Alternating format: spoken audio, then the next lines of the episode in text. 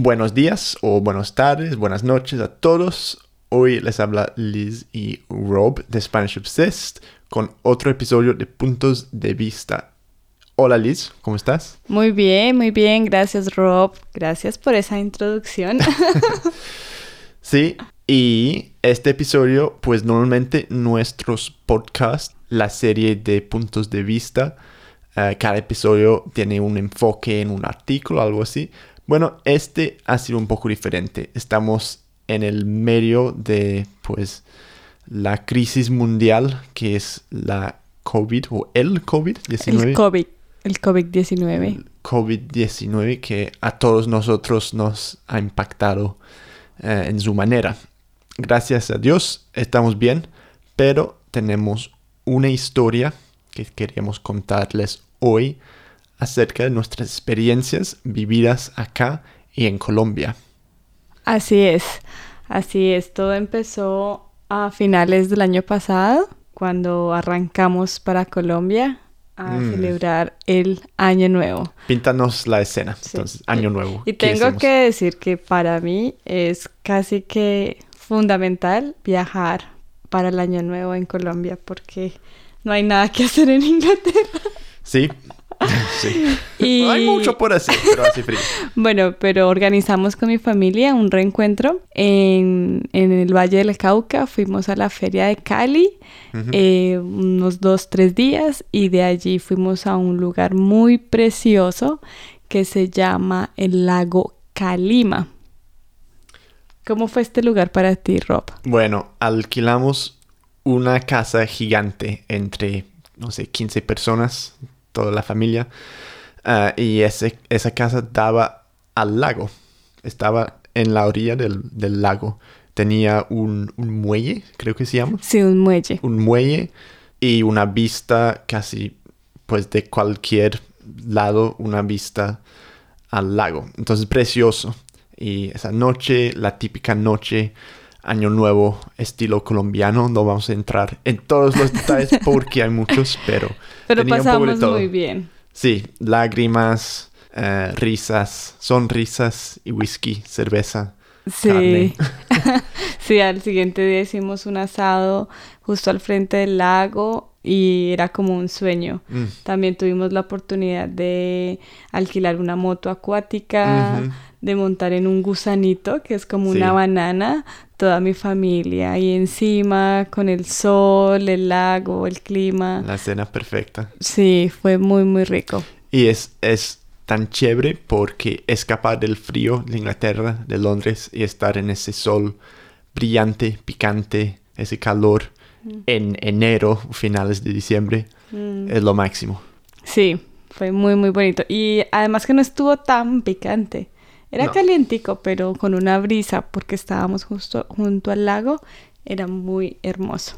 Bueno, como todas las vacaciones tenía que terminar. Así que yo me tenía que ir. Estábamos, mm, estuvimos en Colombia dos semanas más por ahí y me tocó ir. Entonces, próxima escena, el aeropuerto. ¿Qué pasó, Liz? Bueno, pues Robbie tenía que irse. Yo había planeado quedar otros meses con mi familia y organizar unas cosas. Entonces, nada, estuvimos en el aeropuerto. Eh, pues nos despedimos más bien rápido porque no queríamos alargar como ese, ese momento tan, tan difícil. Para evitar las lágrimas. Tus lágrimas. Bueno, las mías también. Sí, hubo un momento, él tenía mucho tiempo, llegamos muy puntuales al aeropuerto, pero dijimos, no, vete rápido, mejor, para que... Es que son como esas despedidas de mucho tiempo que ves en las películas, que... Y... Pero son emotivas, ¿se dice? Sí, emotivas. Emotivas, no emocionantes, emotivas. Exactamente. Sí, entonces pues me fui, y la idea era que pues Liz iba a quedar un poco más con la familia allá en Bogotá, organizar unas cosas también. Y la idea era que volviera ella también eh, después de unos ocho semanas más. O sea, bastante tiempo, pero justo para evitar lo peor del invierno eh, de Inglaterra. Buena idea, me parecía. Sí, así es. Aproveché para hacer una cirugía en mis ojos y bueno, Siempre he pensado que cada vez que voy a Colombia por un largo tiempo, como que me rejuvenezco y estar con mi familia y todo ese amor me llena como de mucha buena energía. Y bueno, pero tenía mi etiquete de regreso. Sí, eso... Sigue, sí. tenía mi etiquete de regreso, todos los planes muy, muy bien. Y cuando empezamos a escuchar la expansión del virus, mm yo aún muy inocente de que llegara o que me fuera a afectar en, mi vuelo. Eh, ¿Te acuerdas de, tu primer conocimiento o como acercamiento al virus cuando supiste por, por la primera vez? Sí, claro. De hecho estaba con mis primos y uno, mi prima trajo el comentario que había visto en redes sociales que había un virus en China y que la gente se estaba muriendo, pero todos lo vimos lejos, o sea, como que eh, está pasando como en otro planeta y, pobrecitos los, los chinos y ya. Sí, o lo mismo acá, yo lo escuché estando en el trabajo acá en la oficina, en el centro de Londres, em, y yo me acuerdo que un compañero me dijo, tengo que estar preocupado de eso, y yo, pues, yo, yo pensaba que no, yo pensaba que iba a ser como los, los otros, como eh, enfermedades que, han pasado, pero siempre es como al otro lado del mundo. Bueno, no íbamos a saber, como me imagino, todo el mundo casi, qué iba a pasar. Ya sabemos la historia, claro, la estamos viviendo, pero nosotros, pues yo acá en Londres y tú, no sé, unos 8 mil kilómetros allá en Colombia. Al otro lado, sí. Y, bueno, ya Rob empezaba a, prevenir la situación y, me decía como tienes que regresar pronto porque esto está empeorando. Y yo pensaba, yo no, pero, pero mi vuelo está bien, yo alcanzo a viajar. No, no pensaba que, que algo tan cruel iba a pasar. Sí, y siempre me contabas que si yo quería que tú volvieras al día siguiente, que tomarías un vuelo y ya, al día siguiente. Tenías tu vuelo, claro, reservado. Em, y pues la, idea era no gastar más plata, claro. Pero me acuerdo que un día me di cuenta de que pues se iba a cancelar ese vuelo. Cayó en una fecha que era bien difícil. No, no se podía predecir como 100%, pero era pues muy probable que iba a ser cancelada. Que iba a ser cancelado. Cancelado. Entonces, un día tuvimos una llamada.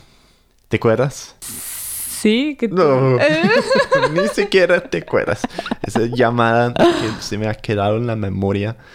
Bueno, eh, era una llamada en que yo pensaba que el vuelo que tenías, que en ese momento teníamos todavía unas dos semanas hasta ese vuelo, incluso un poco más, se podría haber esperado, porque no era mucho tiempo pero las cosas estaban avanzando muy rápido y nosotros acá habíamos progresado o avanzado un poco más con el tema del coronavirus, más, más muertes, más casos, todo eso. Entonces yo te dije, mejor que vengas ya. O sea, si vas a venir, y quiero que vengas, es mejor que, que compremos un vuelo ya, porque yo creo que van a cancelar todos los vuelos y quién sabe cuándo vas a poder viajar. Oh, sí. Entonces miramos los vuelos, ¿te acuerdas? Sí, ya, ya empezamos a mirar los vuelos.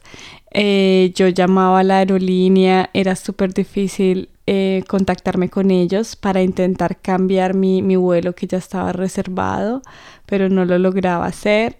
Eh, tuve, ya había cuarentena en Colombia, ya no se podía salir, pero aún así yo traté de ir a una oficina de la aerolínea para cambiar mi tiquete y me dijeron que, sí, pero que costaba como, como 7 millones de pesos.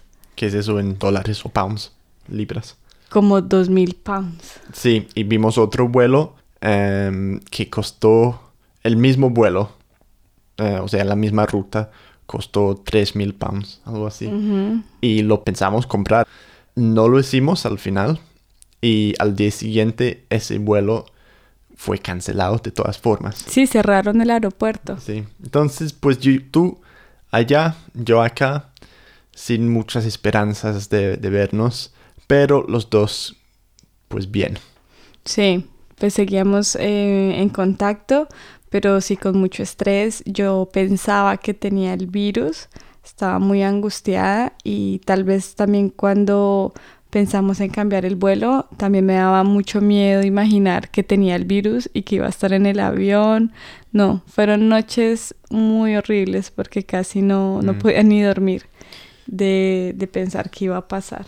Y yo pues me tocó gastar la cuarentena aquí solito, em, que era lo más difícil. No me quiero quejar mucho porque yo he estado bien, eh, no me ha afectado, tenía mi trabajo, teníamos Spanish Obsessed.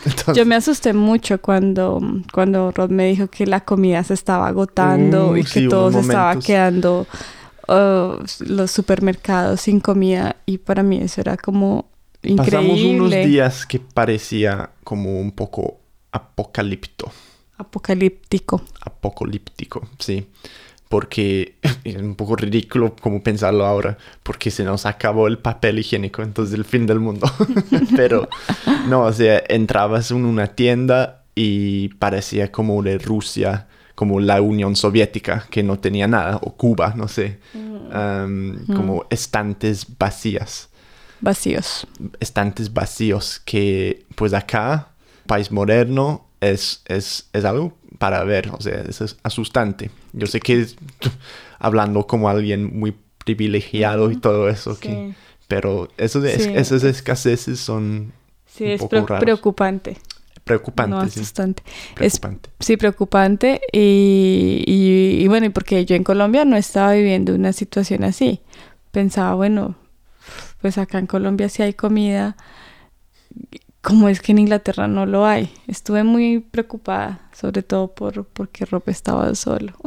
Sí, entonces pasaron las semanas repetitivas, los días, todo lo mismo, y el invierno lluvioso, frío, y yo acá solito, sin muchas esperanzas, la verdad. Compramos hasta, hasta que compramos otro vuelo y al día siguiente se canceló. Entonces, después de eso yo pensé, no, o sea, quién sabe qué va a pasar. Hasta que un día, ¿qué pasó?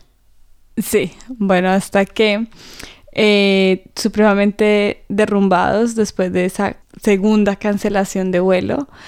Yo había tenido eh, contacto o había escrito a la embajada mm, colombiana acá en el Reino Unido para pedir información y me dijeron que existía o que era probable que existiera un vuelo humanitario.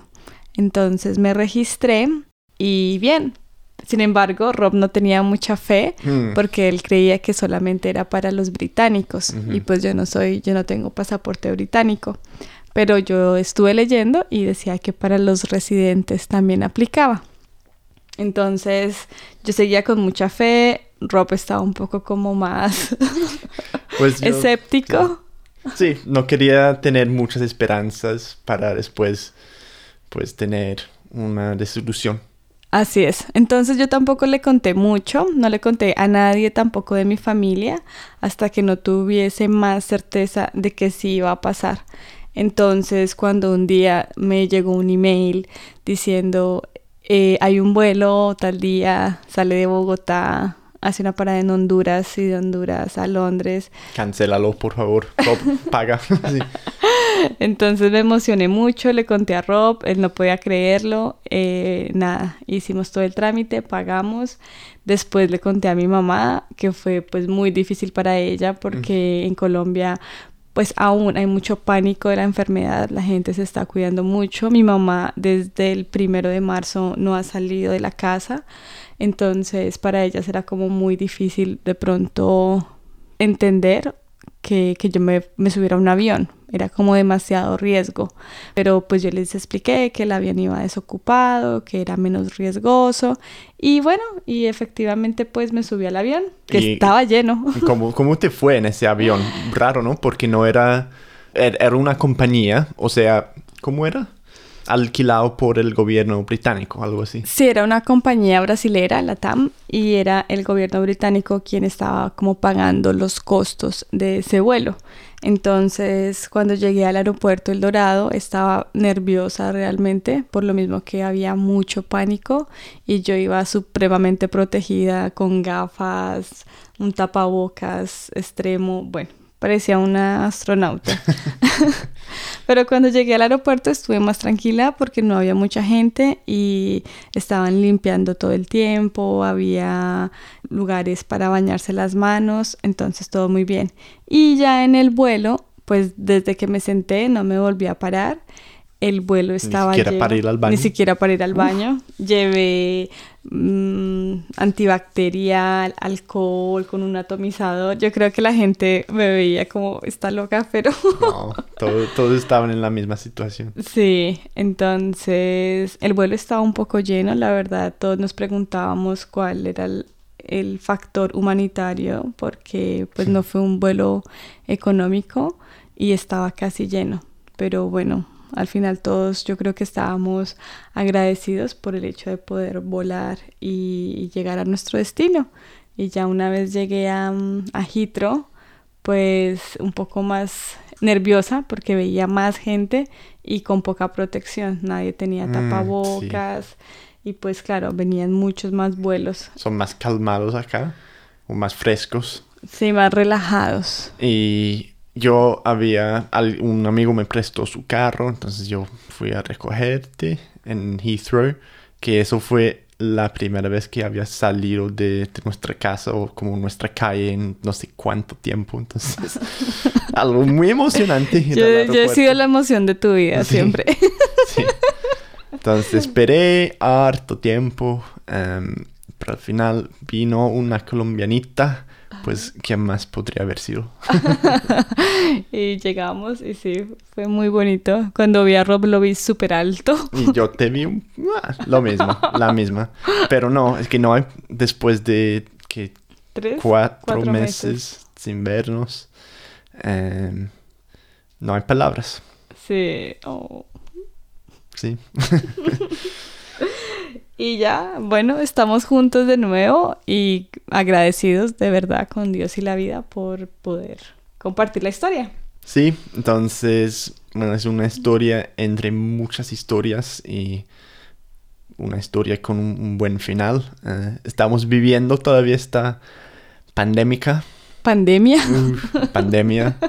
Vamos a ver cómo progresa, pero menos mal estamos bien. Y esperamos que ustedes también sigan bien todos. Cuéntanos si quieres de tu experiencia, cómo ha sido, comentarios justo abajo de este podcast. Vamos a intentar lanzar más podcasts ya que estamos juntos otra vez. Entonces, bueno, ya van a ver que van a salir más podcasts con más frecuencia. Así es, y bueno, una invitación a todos para aprovechar el tiempo y aprender español. Sí, eso es lo otro aprovechar el tiempo. Así es. Bueno, un saludo y nos vemos. Adiós.